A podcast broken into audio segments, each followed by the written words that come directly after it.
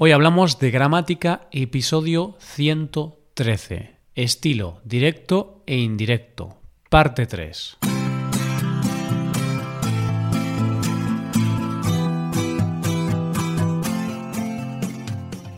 Bienvenido a Hoy Hablamos de Gramática, el podcast para aprender gramática del español cada semana. Ya lo sabes, publicamos nuestro podcast sobre gramática cada miércoles. Recuerda que en nuestra web puedes ver una hoja de trabajo con la transcripción de este audio y con ejercicios con soluciones para practicar lo que vamos a ver hoy.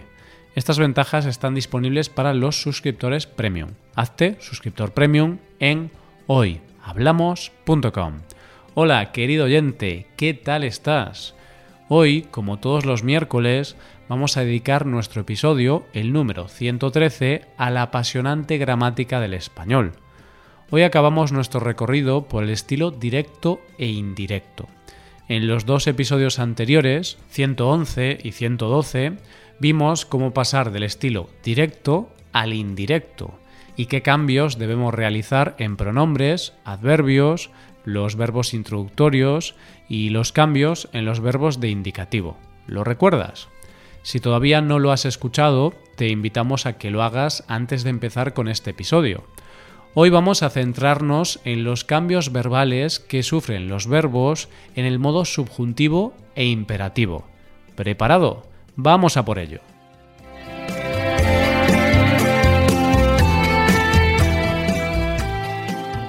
Vamos a ver los cambios que tenemos que hacer cuando utilizamos el modo subjuntivo. Pero no olvides que también hay que realizar todos los cambios que hemos visto en los dos episodios anteriores presente de subjuntivo pasa a imperfecto de subjuntivo. Me gusta que vengas a verme y que me traigas chocolate.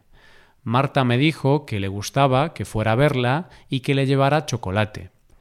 Te pido, por favor, que no me llames más y te aconsejo que busques un abogado. Lo vas a necesitar. Rocío me pidió que, por favor, no la llamara más y me aconsejó que buscara un abogado porque lo iba a necesitar. Imperfecto de subjuntivo pasa a imperfecto de subjuntivo.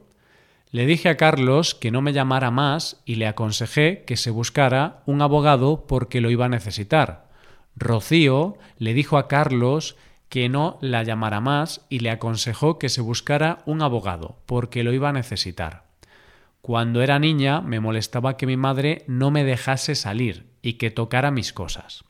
Sara dijo que cuando era niña le molestaba que su madre no la dejase salir y que tocara sus cosas. Pretérito perfecto de subjuntivo pasa a pluscuamperfecto de subjuntivo. Quizá me haya olvidado las llaves en casa. No las tengo en el bolso y no recuerdo que las haya cogido. Nadia dijo que quizá se hubiera o hubiese olvidado las llaves en casa, que no las tenía en el bolso y que no recordaba que las hubiera o hubiese cogido.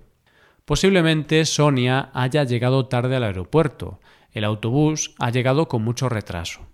Dijo que posiblemente Sonia hubiera o hubiese llegado tarde al aeropuerto, porque el autobús había llegado con mucho retraso pluscuamperfecto de subjuntivo pasa a pluscuamperfecto de subjuntivo. Si hubiera sabido la verdad, no habría aceptado el trabajo. José dijo que si hubiera sabido la verdad, no habría aceptado el trabajo. Te habría llamado si hubiese sabido que estabas en casa, pero pensé que estabas en el pueblo. Elena dijo que me habría llamado si hubiese sabido que estaba en casa, pero pensó que estaba en el pueblo. Vamos a ver ahora los cambios en el modo imperativo. Cuando ordenamos o exigimos algo, usamos el modo imperativo. Pero cuando pasamos el imperativo al estilo indirecto, debemos adaptarlo y cambiarlo al modo subjuntivo. Verbo introductor del estilo indirecto en presente, pretérito perfecto o futuro. Pasa a presente de subjuntivo. Sed puntuales y no lleguéis tarde. El profesor dice que seamos puntuales y que no lleguemos tarde. Comed sano y haced deporte. El doctor ha dicho que comamos sano y hagamos deporte. Haz un trabajo extra y estudia bien para el siguiente examen. La profesora me dirá que haga un trabajo extra y que estudie bien para el siguiente examen. Verbo introductor del estilo indirecto en indefinido, imperfecto o pluscuamperfecto. Pasa a imperfecto de subjuntivo. Dejad de perder tiempo y poneos a estudiar. El doctor nos decía que dejáramos de perder el tiempo y que nos pusiéramos a estudiar. No vayáis a visitar ese museo, no merece la pena. Haced la excursión a la montaña, es mucho mejor. Luis nos recomendó que no visitáramos el museo, que no merecía la pena, que hiciéramos la excursión a la montaña, que era mucho mejor.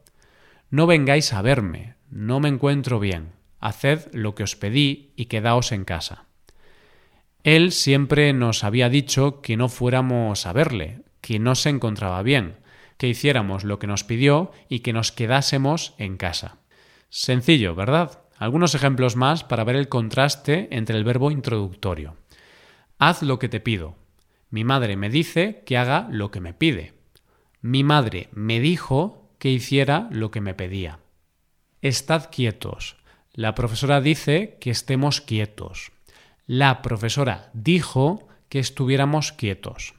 Ahora ya debes ser un experto en estilo directo e indirecto. Utilízalo cuando escribas y darás un extra de nivel a tu español. No te olvides de practicarlo con nuestros ejercicios. Para acceder a los ejercicios y recibir atención personalizada por email, hazte suscriptor premium en nuestra página web hoyhablamos.com. Muchas gracias por escucharnos. Nos vemos en el próximo. Adiós.